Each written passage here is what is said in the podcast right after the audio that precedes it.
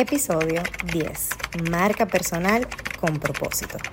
Hola, aquí nos encontramos de nuevo, nos vemos y nos escuchamos desde la cabina de Vivir Soñando Podcast, un espacio donde mi intención es que te lleves lo mejor, lo que te resuena y, ¿por qué no?, iniciemos una conversación sobre lo que no estás de acuerdo. En el día de hoy me acompaña una mujer que se ha abrazado de su historia, ha descubierto el poder detrás de ella y ahora ha sido tanto el aprendizaje en este camino que se dedica a acompañar a otras a hacer lo mismo. Con ustedes, Oh Patricia. Peña. Oh my God. Coach, speaker, storytelling, host del podcast Stronger Together. Muy- La música de fondo, los aplausos. Comía jobo en Asua cuando chiquita. De verdad, yo hice un trabajo de investigación y a mí me encanta cómo tú de esos momentos has sacado potencial en poder inspirar a que otras personas en contextos parecidos, similares o hasta peores saquen de abajo. Me encanta. Ese Paloma, tú, mira. Ay, Dios mío.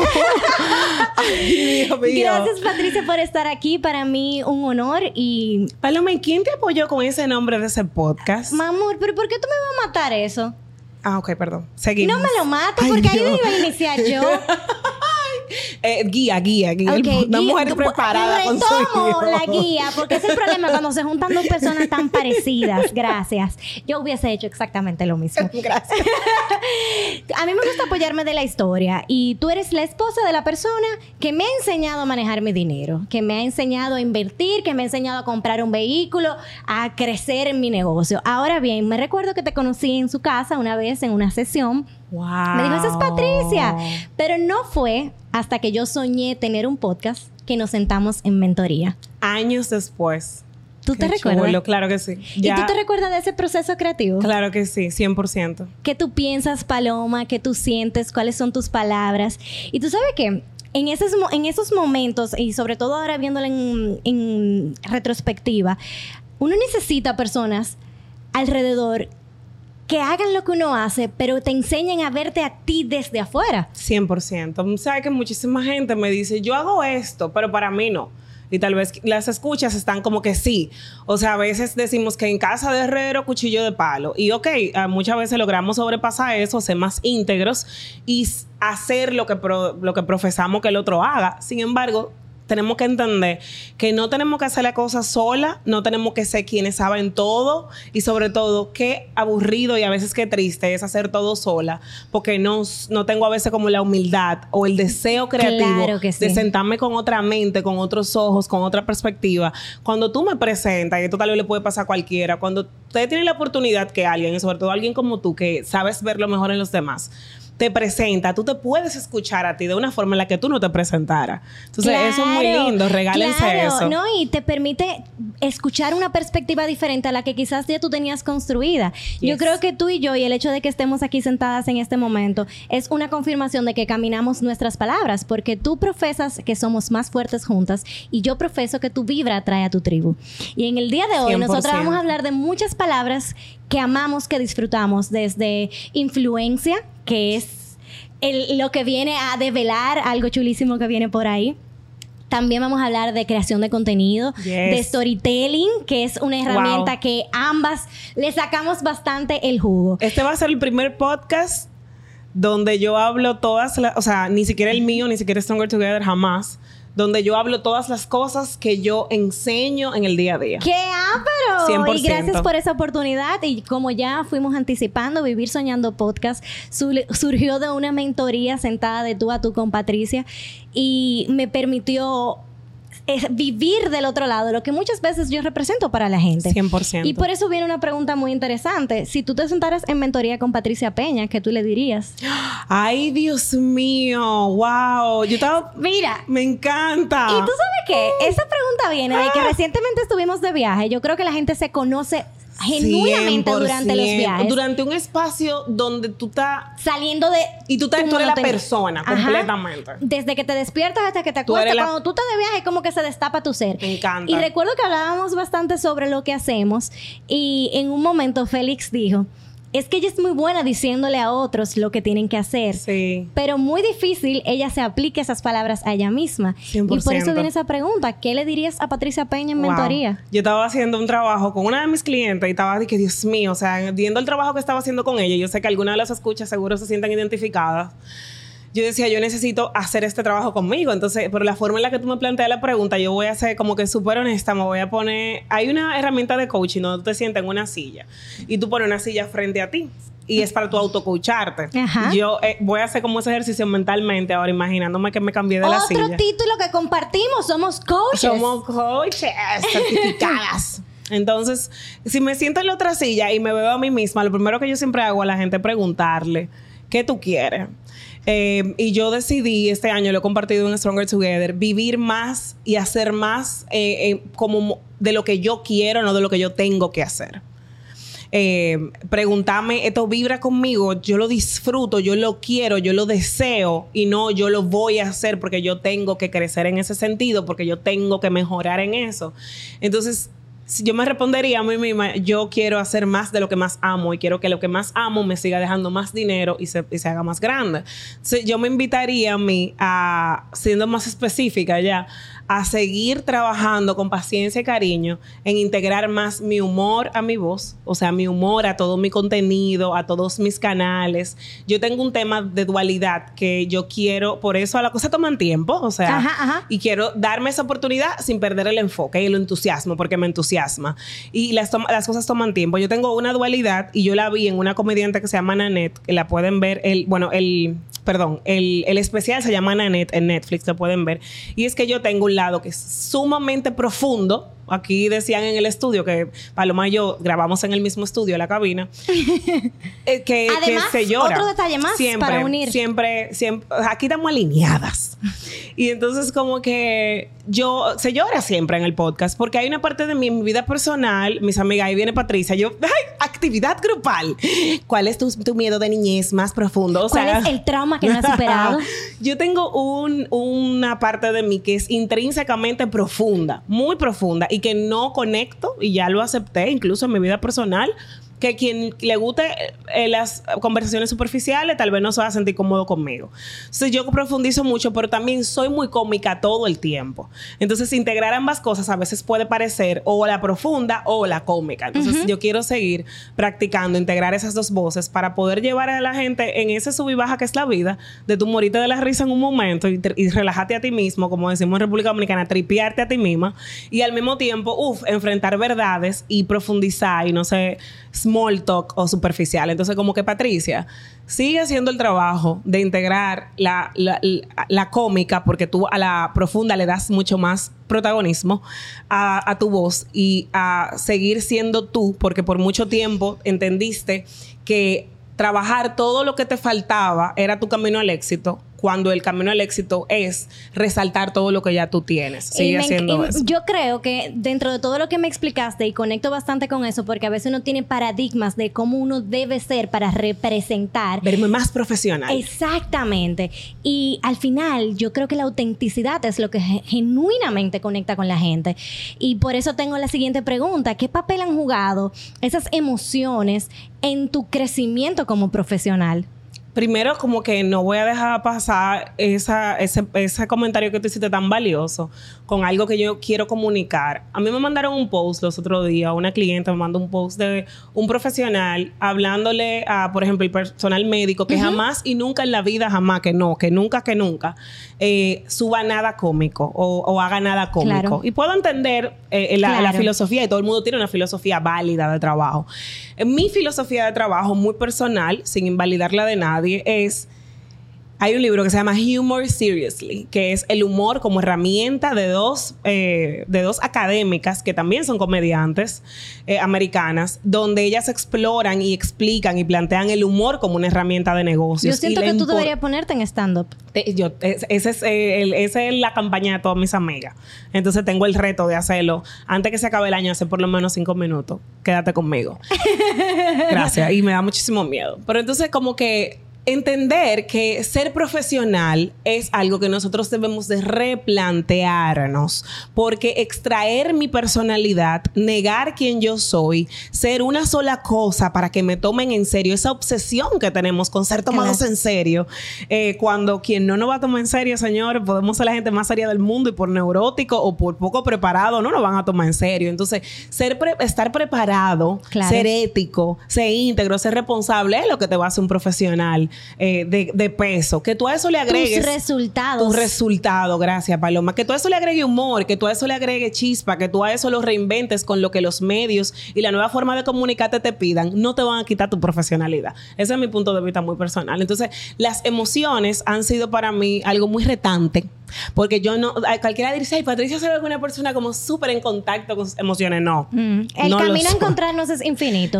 Y también pasa que vamos evolucionando y nos vamos encontrando con nuevas versiones de nosotras, con emociones que no habíamos identificado antes, que tenían un porqué, una razón y un detonante. Exacto. O sea que lo que quizás ahora te signifique a ti una emoción, antes no lo hacía. Ahora puede ser una motivación y antes lo llamábamos trauma. Exacto. Entonces, como que para mí, identificar y ponerme en contacto con las cosas ha sido un trabajo porque yo soy una persona que se siente muy cómoda estando alegre.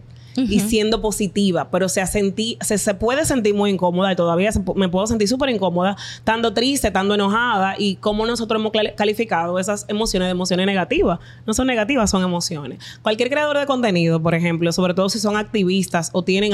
que usted se enoja por algo que a usted le importa Usted muestra que le importa. Que a usted le importa. Entonces, ese, ese momento, por ejemplo, algo súper bueno sobre creatividad. Que creatividad no es de que lapiceritos de colores como Pinterest. Pinterest. Ah, ah, creatividad a veces que a ti te indigna una realidad social. A ti te indigna algo que... Creatividad es buscar soluciones. Exacto. Y tú te, con, ese, con ese enojo, que es, la parte que tú me preguntas de emociones, tú puedes no ir a vomitar, pero tú puedes crear algo porque ese enojo te da energía. Yo de hecho creo que la creatividad fluye a partir de una incomodidad. Porque tú no le buscas soluciones a lo que está marchando bien.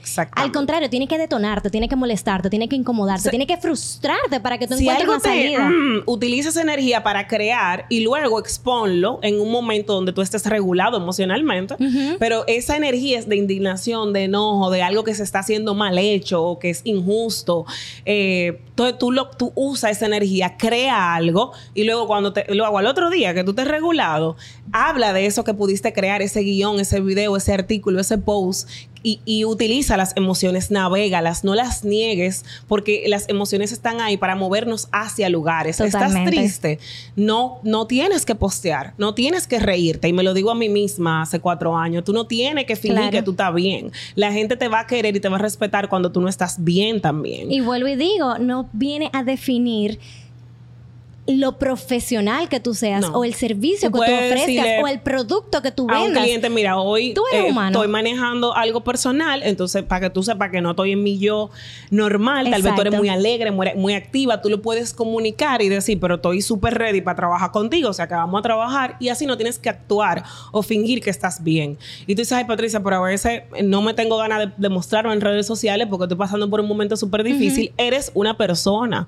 Yo me desaparezco, yo me doy detox. Tú necesitas limitar el acceso a ti cuando tú estás pasando una sí, Sí, porque no quiero tampoco que se malinterprete de que debemos mostrar todas las emociones. A veces las emociones nos nublan. A veces nosotros vamos en unos picos de reactividad que no sería como normalmente responderíamos a algo. Entonces, a veces también date un, un, pasito para atrás, evalúate de dónde vienen esas emociones. ¿Qué, ¿qué están detonando? Y busca claridad antes de actuar. Sobre todo hoy en día creo que es un buen consejo para creadores de contenido.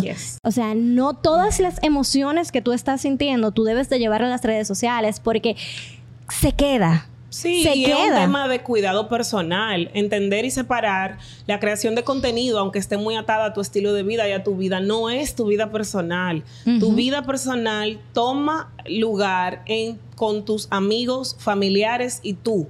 Entonces protege tu vida personal e íntima. Vida personal no es que Paloma y yo. No, y, por ejemplo, te pongo en contexto. Yo crecí en las redes sociales. El título de influencer fue algo que yo no busqué, más bien vino a, complementar lo que ya yo estaba haciendo. Exactamente. Y yo tenía 16 años, yo he documentado relaciones amorosas, yo he documentado accidentes, yo he documentado pérdidas y entiendo que en ese momento no es cuando está en pico la emoción, sino cuando ya yo tengo un aprendizaje que compartir, compartir. claro que sí. Cuando ya yo tengo un resultado final con el que las personas se pueden identificar y llevárselo mejor. Pero tu vida personal tú la vives. La Tú la interiorices. vives, la proteges, la cuidas y luego si tú, porque es parte, por ejemplo, de tu trabajo como paloma, de tu misión, tú puedes eh, contar historias, tú puedes contar lecciones, pero mientras estás viviendo, vive tu vida personal. Date el chance de ponerle palabras a esas emociones que a veces no las tenemos. Y vivirlo para ti primero y luego si resulta que es algo que tú quieres compartir, que es algo que se alinea mucho con tu trabajo, pues tú lo puedes integrar, pero ya tú lo viviste. Entonces vive tu vida off cámara. ¿Cuál es tu definición de éxito? para mí la definición de éxito es que éxito es ese espacio ideal que cada quien tiene y que luce diferente para cada quien. Entonces, para mí, todo el mundo debería de sentarse y les hago la pregunta, ¿cuál es, qué es éxito para ti? O sea, Claro.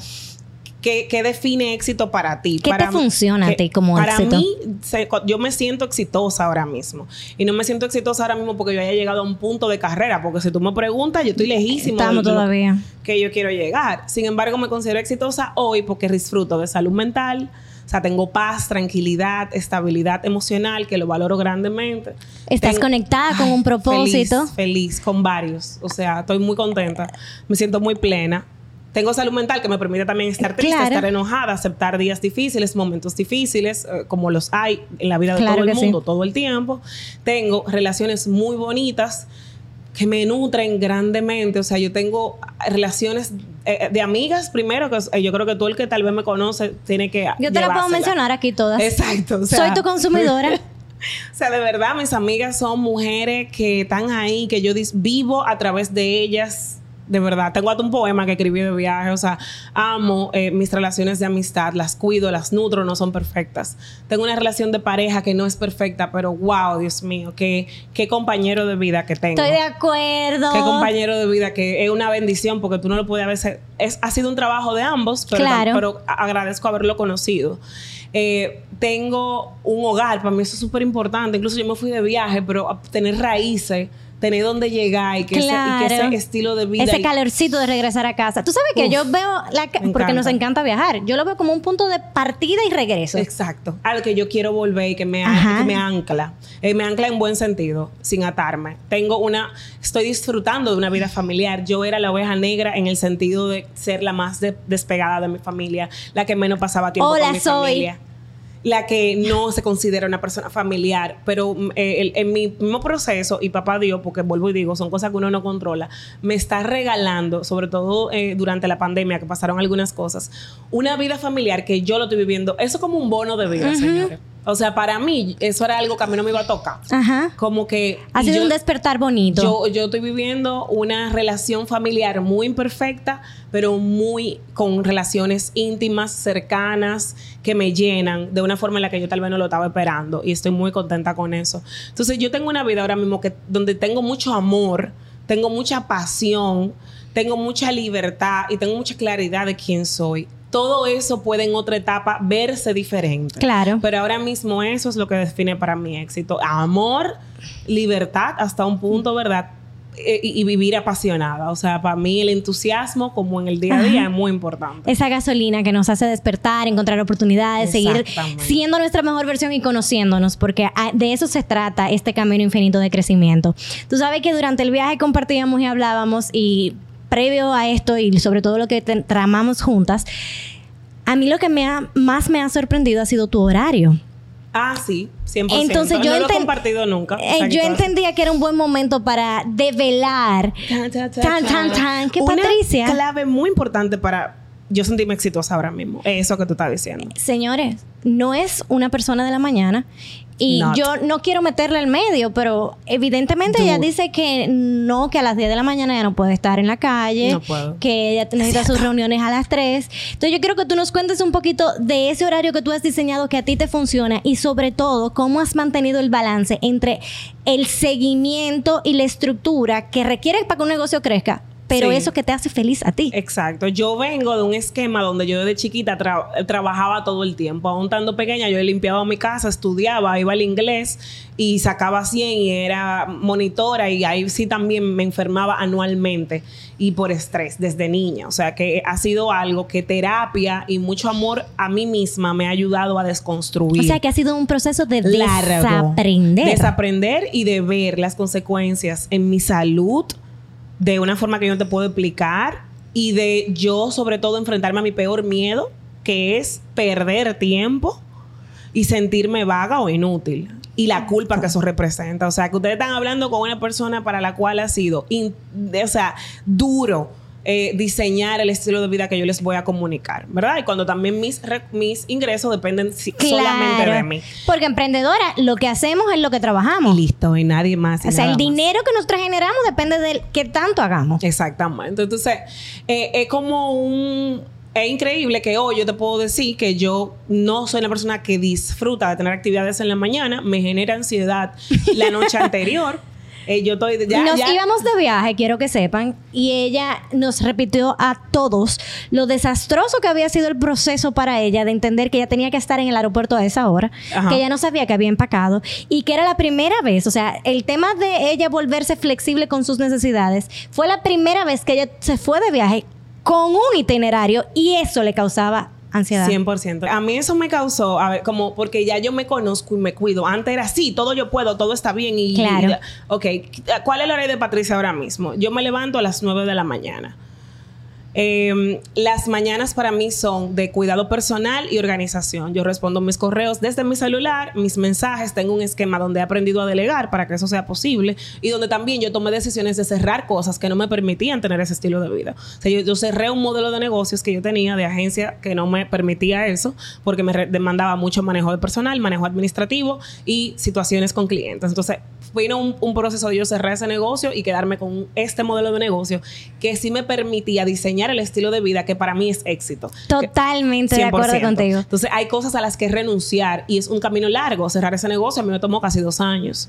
Entonces, todo tiene un precio. No es así de Ay, sí, Patricia, eso eres tú. porque No, tú y no, solamente el precio económico, emocional, el duelo de ti misma, de tú sentirte, estoy fracasando, no estoy fracasando, esto es la decisión correcta. Yes, 100%. No tengo que hacerte dinerito. Y tú, tú, tú vas a tener mil razones por las cuales tú me vas a escuchar y entender que yo soy una privilegiada, claro, porque tú no tienes hijos, sí, también ha sido una decisión hasta el momento que yo he tenido el privilegio de poder tomar hasta el momento, pero ahora mismo, mi realidad, ahora mismo, por las decisiones que he tomado y los precios que he pagado y los sacrificios que he hecho y la terapia que he cogido, o sea, no ha sido algo automático, yo puedo decir que yo me levanto a las 9 de la mañana, yo en la mañana voy al gimnasio a las 11, o sea, al- algunos días, otros días me quedo organizando en mi mismo celular, respondiendo correos, respondiendo mensajes, desayunando en mi casa con mi perrita, bebo a mi esposo, me bebo un café, almuerzo y mi trabajo, mi primer cliente o reunión es a las 4 de la tarde, que en las tardes yo me siento bien enérgica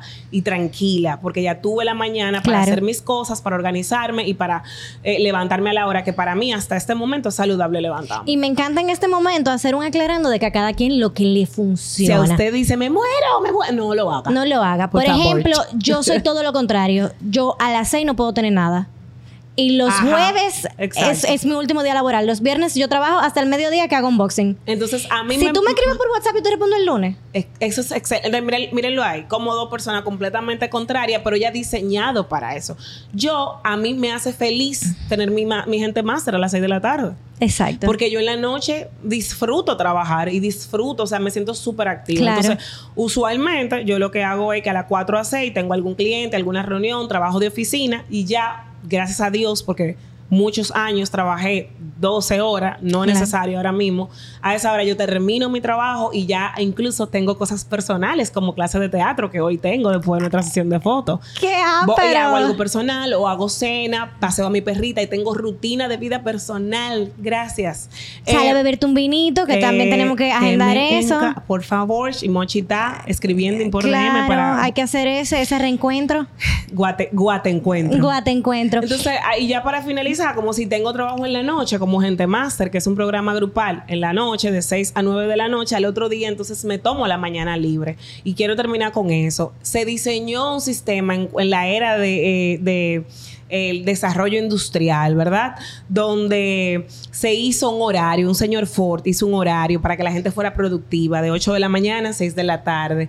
Los estilos de trabajo han cambiado. Las La pandemia reveló todo, lo que y hay funcionaba y lo... que no existían o que Claro. no eran los trabajos de ese momento, ser fotógrafo, ser videógrafo, ser maquilladora, trabajar de noche, crear contenido, muchísimo tipo de trabajo que te permiten y la tecnología es la hiperconectividad donde tú no consideras que estás trabajando, pero estás respondiendo mensaje, correo todo el tiempo. Entonces, por favor, tómate un momento y sé honesta contigo mismo y honesta contigo mismo. ¿Cuántas horas de trabajo y cuáles día y cuáles momentos? Sí. Porque si para ti es ser un vago, tomarse una mañana libre, pero tú tienes que trabajar un domingo en la noche, un sábado en la noche, un martes en la noche, tú necesitas tomarte tal vez entonces bloquear una mañana. Claro. Y el mensaje es, sin importar si tú eres una persona mm, eh, matutina o nocturna, tú tienes derecho a diseñar, sobre todo cuando eres independiente, un estilo de vida donde tú no te dignifiques y te valides solamente por todo lo que tú trabajas y lo cansado que tú estás todo el tiempo, sino que tú te sientas descansado. Cuando veas a alguien de viaje,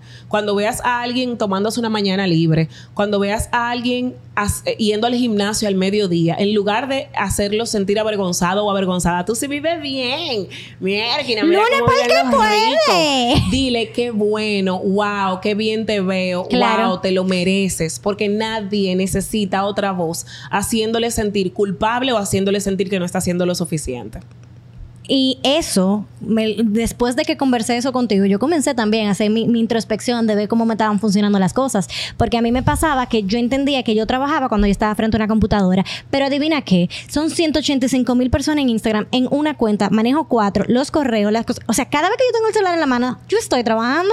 Tuve que cambiar esa conversación para entender que más bien yo suelto el teléfono cuando quiero Cada descansar. vez que es algo que yo estaba pensando en ti en mi viaje, cada vez que tú estás pensando cómo hacer un post, estás trabajando. Gracias. Y es, ahí ya tú puedes ver que tú lo que haces, lo único que haces es trabajar. Si- Totalmente. Si, lo calculamos con honestidad. Totalmente. Y ya me encantaría que entremos en materia de estas palabras que nos apasionan. A mí el tema de marca personal, como también el título de influencer, fue algo que me encontró en el camino. Yo empecé un blog a los 16 años escribiendo de moda, lo leía solo yo y luego pasó a ser de viajes cuando hice intercambio. En el camino fui encontrando quizás fórmulas que, pudieran replicarse en la construcción de una marca personal y lo he convertido tal vez en algo que puedo enseñar. ¿Cómo llega el término marca personal a Patricia Peña?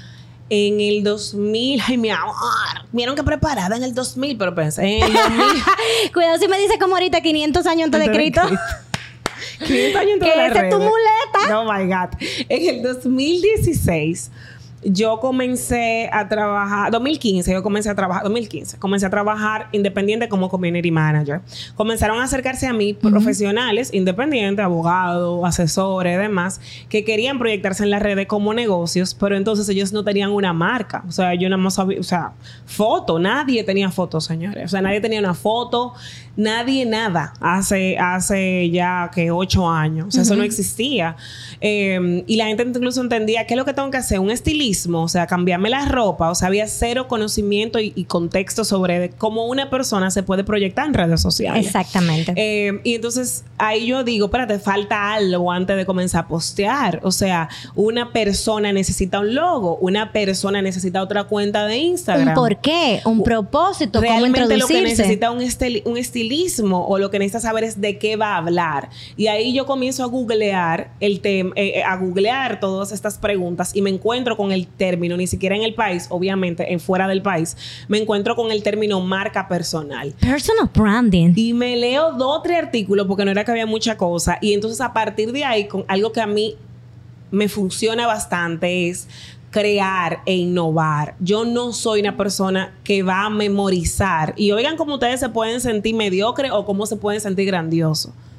Si tú me pones a mí tal vez a memorizar códigos penales o a memorizar datos, yo me sienta mediocre porque no, no se me da bien No. memorizar datos y después recordarlo en el momento de que, wow, Patricia, qué dura. Los facts. Eh, eh, sin embargo, exactamente, o durate ocho años en un aula. Yo soy una persona que aprende haciendo, en inglés es learn by doing. Todos tenemos formas diferentes de aprender también. Vivimos en un sistema educativo que tiene el mismo sistema para todos y no necesariamente es el sistema que te funciona a ti. Totalmente. A mí no me funciona el mismo sistema. Entonces, yo aprendo haciendo y personal branding o marca personal me permitió a mí comenzar a descubrir y a crear algo que no existía mientras estaba dando. Exactamente. Eh, fue muy duro porque genera muchas dudas, pero ir haciéndolo con la gente y viendo qué funciona y qué no, me permitió en base a resultados ver lo que sí. Lo que crear- podía replicarse. y crear, un- crear un método de trabajo. Claro. Pero para mí ha sido una bendición poder crear algo e innovar en algo que no existía, que profesionales de publicidad o mercadólogos pueden sentarse conmigo porque ellos tienen hasta maestría, pero no Claro. marca personal, que algo nuevo, Relativamente nuevo. Entonces, ahí yo me encuentro con el término y me enamoré, porque yo amo trabajar con personas y sobre todo con mujeres. Y ahí por ahí me fui. Y una pregunta, ¿cuál entiendes tú que es la diferencia entre creador de contenido, influencer o marca personal? Eh, para mí, un creador de contenido ya de por sí es un influencer. Le llamamos influencer cotidianamente eh, a una persona Que que... tiene seguidores. Y hablemos y que- un poquito de la connotación de esa palabra. Mira, el- primero, la- yo le voy a apiar un santo ahora mismo. Todo lo nuevo tiene miles de ha- haters, ya. Totalmente. Todo, el- o sea, nosotros como humanidad le hacemos resistencia a lo nuevo. ¿Y cómo le hacemos resistencia a lo nuevo? Con sarcasmo. Ah, pues tú eres influencer ahora. ¿Te ¿Y vas tú a te tener una foto como influencer?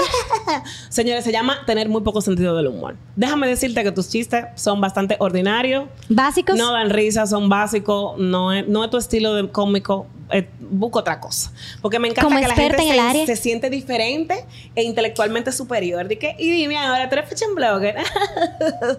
o sea, de verdad. Paremos eso. De nada. Entonces, simplemente de nada. O sea, de nada. Ni el, ni el show, la, el vaina de la 12 te va a contratar. Ahora bien, teniendo conversaciones un poquito más inteligentes, Regresando a nuestro tópico del día de hoy. eh, vamos a entender que todo lo nuevo le- se le hace resistencia y se busca ser ridiculizado. Bien, vivimos en un país donde todavía la terapia o cualquier cosa se ridiculiza un psicólogo. Son los que están más locos. Otra vez los chistes malos.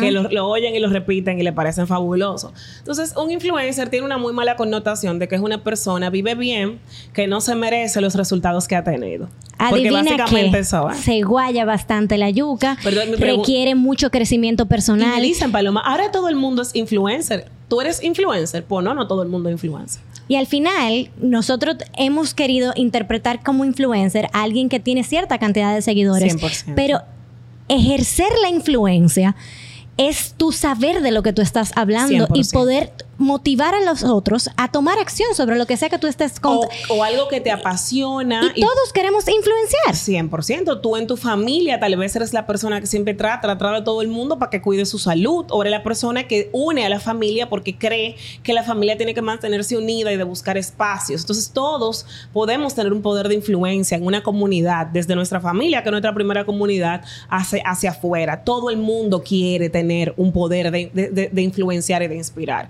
¿Qué pasa? Ay, Patricia, sí, tú lo dices así, pero hay muchísima gente que no tiene un mensaje, que son unos charlatanes, que hay muchísimos abogados y médicos que son charlatanes, que son poco Claro. éticos, que han caído presos. O sea, señores, en cada profesión usted siempre se va a encontrar. Lo que pasa es que esta es nueva y como tú decías al inicio, Nah, ya, genera ese, ese ruido del y inicio. ese morbo, pero todo, todo es envidia. Tú sabes que a mí me Porque tocó- es muy duro tú ver que sí es posible vivir de lo que a ti te gusta. Te gusta la moda y estás logrando vivir de y eso. son tus propias frustraciones las que se ven en el espejo de quien sí está haciendo eso. Entonces te duele tal vez, te molesta. Y eh, yo he estado ahí en muchísimas áreas. de mi Humanamente vida. todos nos ha pasado. Entonces, que la envidia que se traduce en sarcasmo, en invalidar al otro, pregúntate, porque no hay nada afuera que no esté dentro. Entonces, pregúntate, ¿por qué, por qué, que ¿Por me, qué me molesta? despierta esto? ¿Por qué me detona? Y puede que tú digas, bueno, porque estas personas que veo tal vez son irresponsables. Ah, bueno, pues entonces déjame enfocarme en otro tipo de persona profesional que sí Total. realmente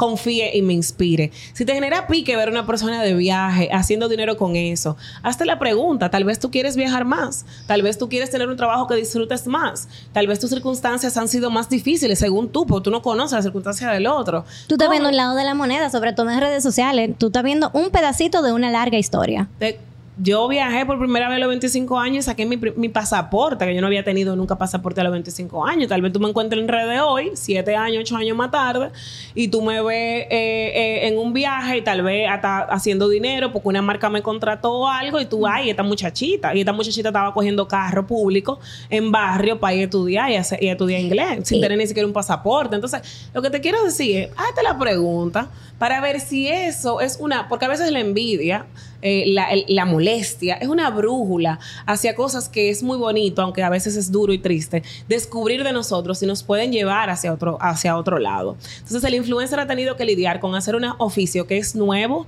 hacerlo porque es lo que le toca públicamente y ser a veces el zambá de las, las frustraciones y la falta de comprensión de los demás. Sobre todo porque la gente, porque no es su área, no comprende el ¿Qué es trabajo lo que está que haciendo? conlleva. Yo estoy aquí en un estudio y para mí es súper sencillo sentarme aquí hablando en este micrófono. Pero ah, eh, digo, ay, mira qué, qué fácil se lo ganan esta gente. No le paga por oro y no viene y se sienta. ¿Cuánto cuesta una cámara? ¿Cuánto cuesta este micrófono? ¿Cómo están sincronizando el video y el micrófono? ¿Cuál es el trabajo de edición, de producción, de postproducción? ¿Cómo se colocan esas luces? ¿Cuánto cuesta? No, yo me voy más sé. lejos. El mismo viaje que hicimos, que para ti fue revelador ver cómo uno se faja en la creación de contenido Entonces, durante un viaje. Puse este ejemplo de lo que es no manejar una profesión y darla por sentado o por fácil. Totalmente. Cuando yo me fui a Guatemala, que es lo que se refiere Paloma, yo me voy con ustedes y yo siempre he hablado del trabajo duro del influencer, pero señores, lo que yo viví ahí fue, Señor, an Señor, líbrame, porque yo amo viajar y yo decía, wow, tal vez yo pudiese también integrar más el viaje a mi trabajo. Eh, Wow, eh, es, yo le- un respeto sobre respeto, porque el trabajo constante de creatividad, de producción, de ponerte a hacer la cosa De no tener- investigación. de investigación, de no, poner- de no tener vergüenza, Claro. de, de hacer la cosa diferente. O sea, un trabajo estratégico, es un trabajo creativo, es un trabajo físico, es un trabajo agotador, porque luego de que tú, tú, tú investigas la cosa, luego la ejecutas, que mucha gente le da vergüenza, de que, que te graben y tú parate en un sitio para que te graben tres mil Sí. veces, todo el mundo mirándote, y, y hasta puede ser que una u otra gente pasa y se ríe de ti, ay, mira, de que haciendo un TikTok, y tú seguir enfocada haciendo tu trabajo, y luego de que todo el mundo acabó y yo llegaba explotada de mi día entero, de... Comenzar a subir. Esa, eh, A editar. A, a editar contenido. escribir. A subir. a co- y después a, a responderle a cientos de personas que tienen preguntas sobre dónde eso, cómo lo hiciste, dónde fuiste, con Claro. quién contacto. Es un trabajo agotador. Que la mayoría de personas, yo lo dije el otro día en mis redes. Ah, no, pero oye, eso de que 3 mil dólares por una fotico, por el momento influencer, yo te invito.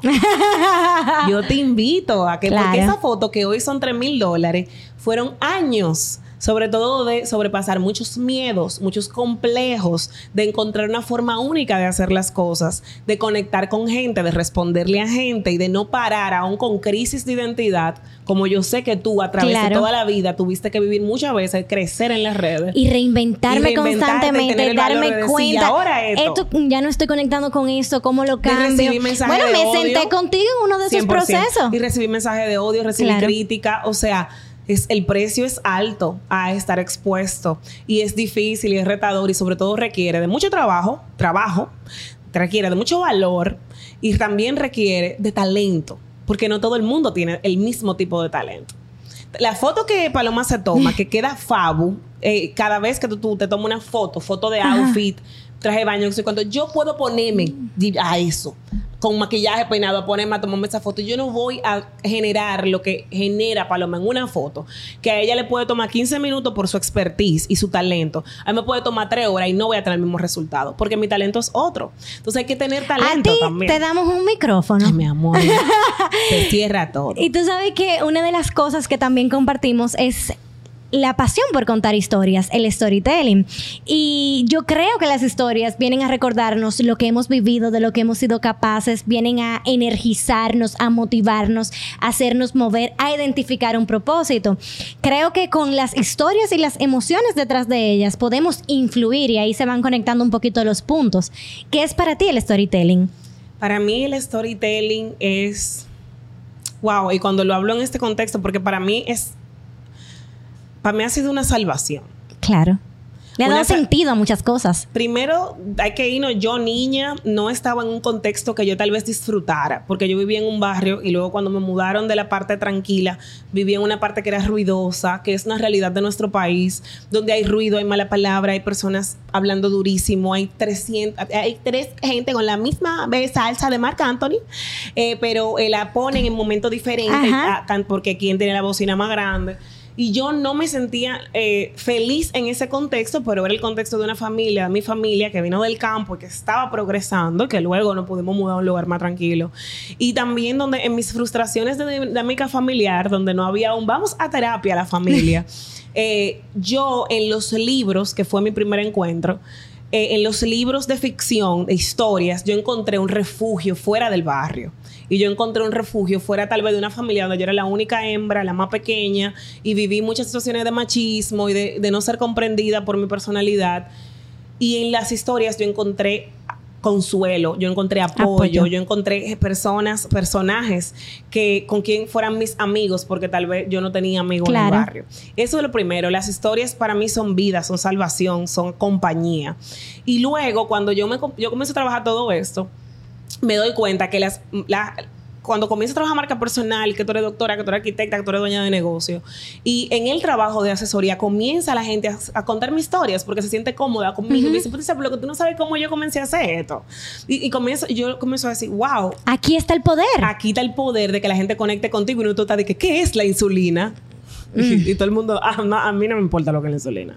Entonces, Ajá. en lugar de que la insulina, yo tal vez contate cómo yo logré mejorar mi vida con una diabetes temprana cuando me, me- me- me diagnosticaron Claro. como diabética tal vez a los 30 años y yo no sabía qué hacer, o a mi niño, o, o sea, eh, sin embargo, ¿qué pasa, Paloma? Y esas Que- son las emociones. eh, las historias lo que traen es emociones que nos hacen conectar como seres humanos. Exacto. Y que yo no estoy sola. Ajá. Y al final lo que se interpone entre nosotros contar historias de nuestra vida y historias que se pueden relacionar a nuestro trabajo, a nuestro mensaje, a nuestro propósito, es que tenemos mucha vergüenza.